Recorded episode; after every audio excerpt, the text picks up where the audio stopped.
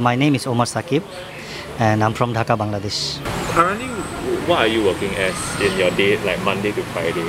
Currently, I'm a safety professional in construction sector, one of the biggest soil test company.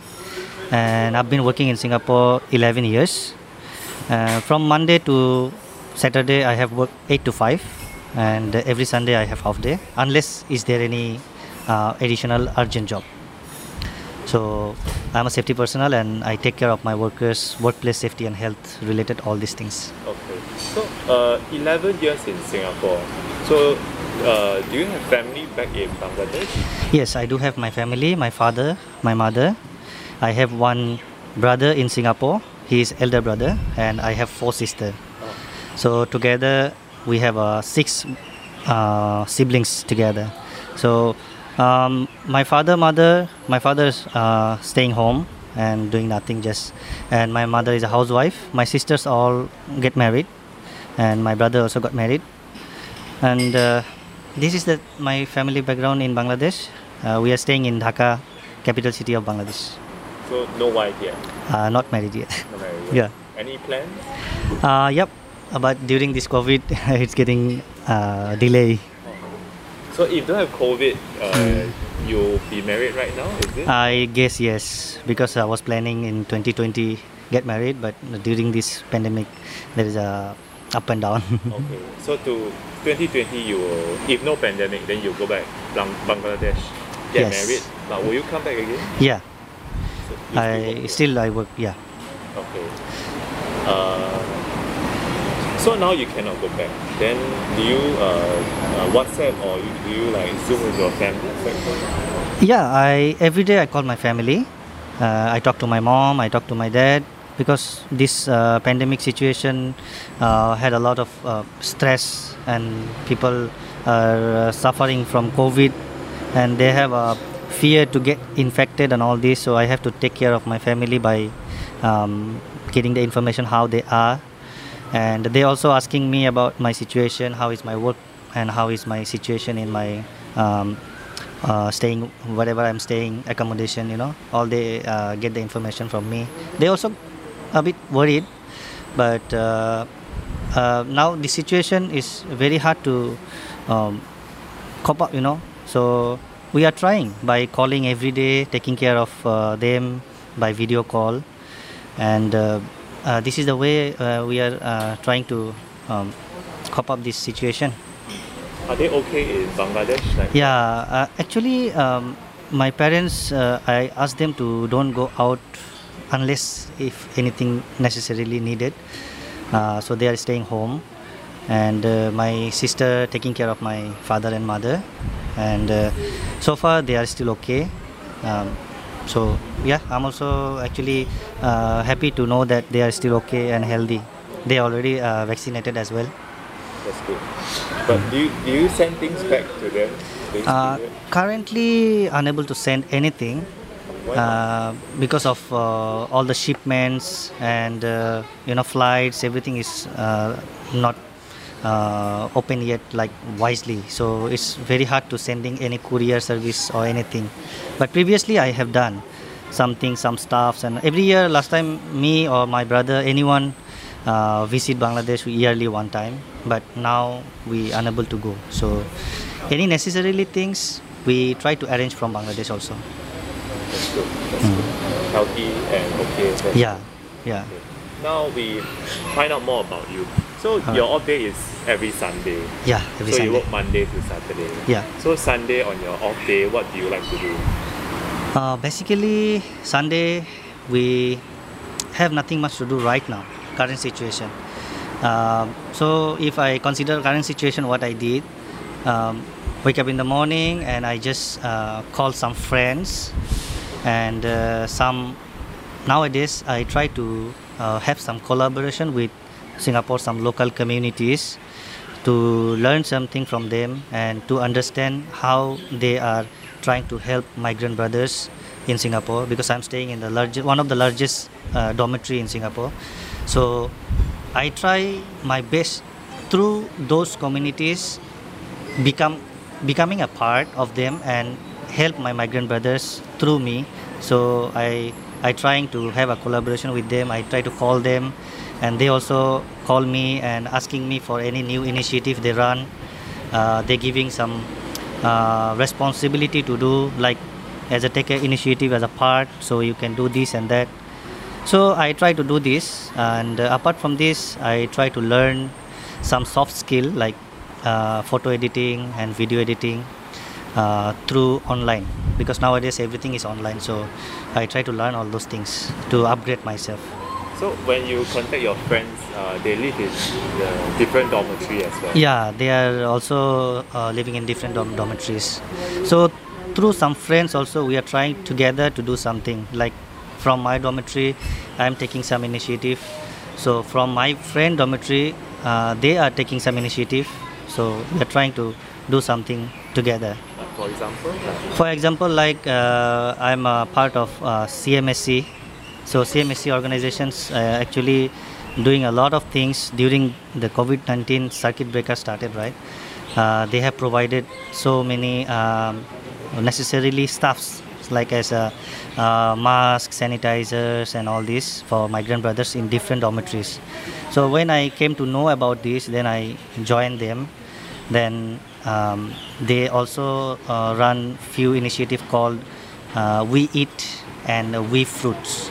So that's mean uh, we eat is uh, uh, singapore hawkers uh, centers. During this pandemic they are suffering from their business. So cmsc trying to help them and trying to get some delicious local food provide to migrant brothers. So they also migrant brothers also can uh, taste all those uh, delicious different different foods because nowadays we cannot go out. So uh, after this uh, we eat program I, I, I also take the lead. Then i arrange uh, around 100 food 100 meal for my dormitory my migrant brothers through cmsc so they provide us so we enjoyed a lot. Actually we eat all those things. Everybody very happy. Then after part when they run we fruit program uh, based on nutrition because you know fruits uh, helps us to get some nutrition. So that one also i um, get a chance to help uh, through uh, cmsc to distribute some fruits to migrant brothers in my dormitory. So that's why i'm very happy to uh, that i can do something even though for me me as a migrant i can help myself and i can help my some migrant brothers uh, through some organizations activities which is uh, very helpful and uh, this is a kind of uh, mental health support and physical health support as well so you joined CMSC last year or in 2019? yeah 2020 2020. yeah So after this uh, uh, circuit breaker um, after two or three months later i came to know through facebook different different ac- uh, activities they have done and i see some friends posting their activities so i interested and i contact with them so i became a part of them okay, okay. So uh, last year until now, uh, you did a lot of things. Yeah, you, did, yeah. you organized a lot of things. But is it only like few months ago that you are able to uh, come out on Sunday? Uh, actually, uh, I am not able to go out Sunday just last uh, few months. Uh, when we had uh, exit pass eligibility, you know, our dormitory, uh, whoever is staying in dormitory, they have eligibility of exit pass going out to the RC. So I used to visit in RC, my specific RC, and uh, those RC, my related some uh, friends also visit over there, and whatever physical activities we are done there. But normally, uh, Sunday any physical activities I have uh, never done because of this uh, COVID situation. So uh, before few months ago, when before you get your eligibility pass, uh, you were just spending your Sundays inside the dormitory. Yeah, most of them, uh, most of time I spend in the dormitory inside and trying to get the things done uh, through online, like Zoom call or video call, and providing all this food and uh, fruits. The one uh, CMSC done by them, they provide, they delivery us, so we doesn't need to worry how we can get the food.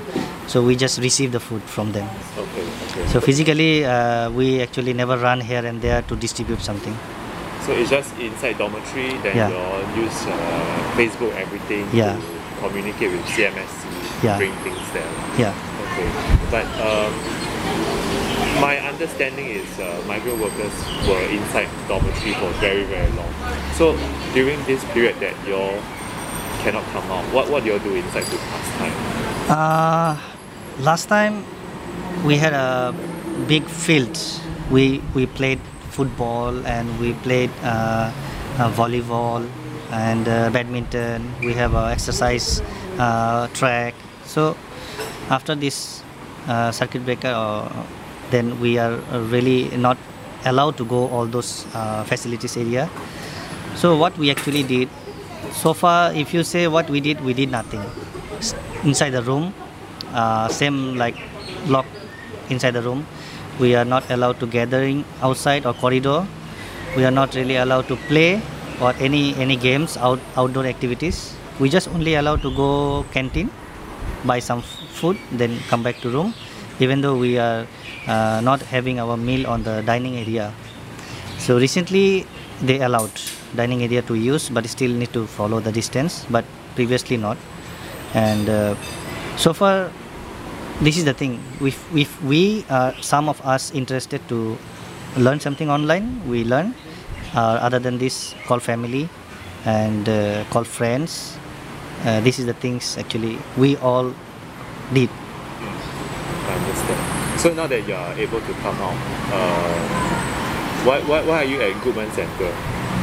Uh, I'm here for uh, performing one uh, performance, which is arranged by CMSC also. Uh, it's called So We Dance. So um, I'm here for rehearsal, and our show is uh, coming October 17 at Esplanade Theatre.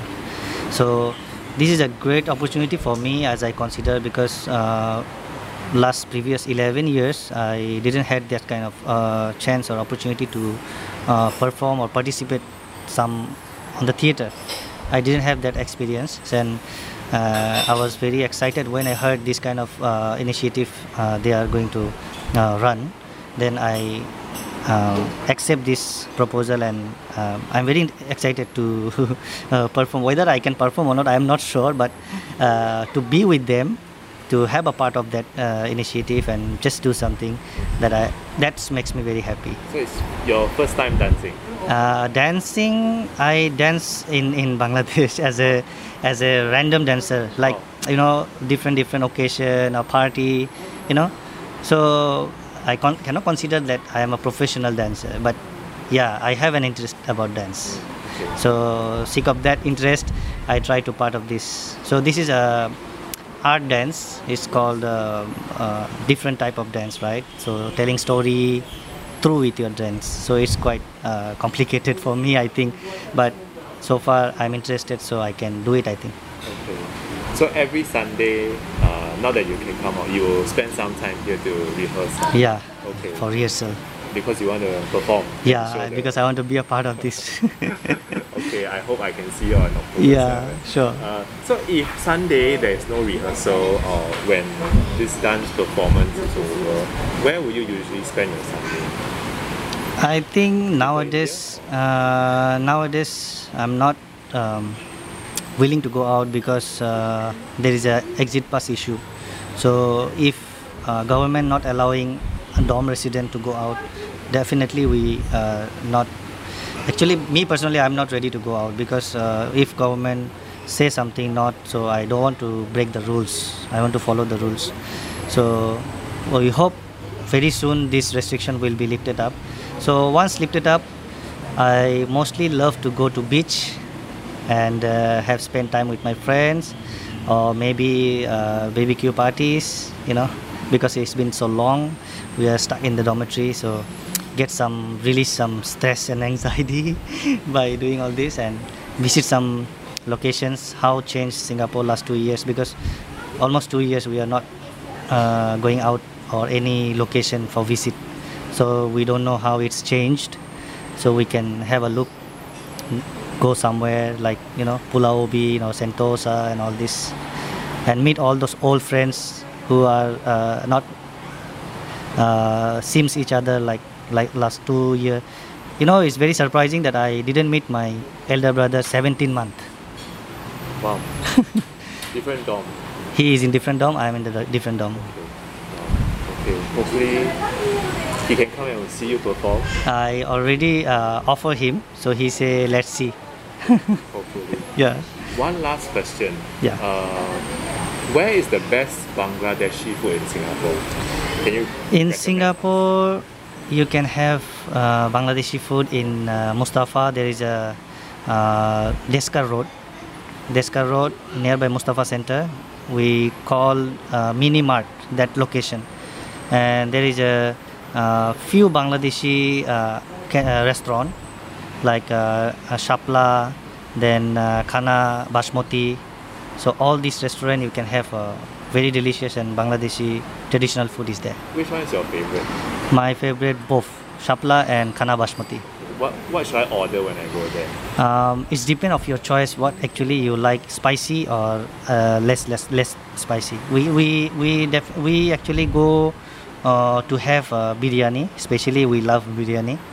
And if you don't like biryani, then you can have a plain rice uh, with ilish, which is our national fish, ilish. Ilish. So, so we in, in English we call it hilsha.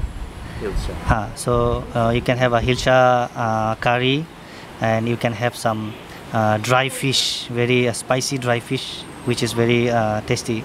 So especially for all this food, is very rare to have in catering, or if you cook in the dormitory, also is quite um, difficult to cook. So all those foods are available in Khana Basmati, so you can have there, and uh, you can have uh, any other uh, fish curry also have. hmm? Then uh, different type of uh, potato smash, you know, spicy potato smash, and some sweets. You know, in Bangladesh tradition there is a sweet, so you can have sweet and uh, sweet yogurt. So all those things are uh, very uh, delicious so far. Okay. So we are uh, actually, uh, if we had chance to go Mustafa, we plan. Friends are plan. Okay, we have to grab some food, which is really rarely we eat. So we just go and starving to have this. Okay, I got. I hope I can uh, go Descaro and Yeah. some Ilish someday. right. Okay, uh, these are the questions I have. Uh, do you have anything you want to add on? Uh, just I want to say thank you very much. Oh, no problem. thank you very much for uh, to know about us and how we live and how what is our um, daily lifestyle and this is uh, very um, special to us and very mean to us that there is somebody to caring of us. So when we we see these kind of things we feel we are in home. We really feel uh, very safe. Thank you very much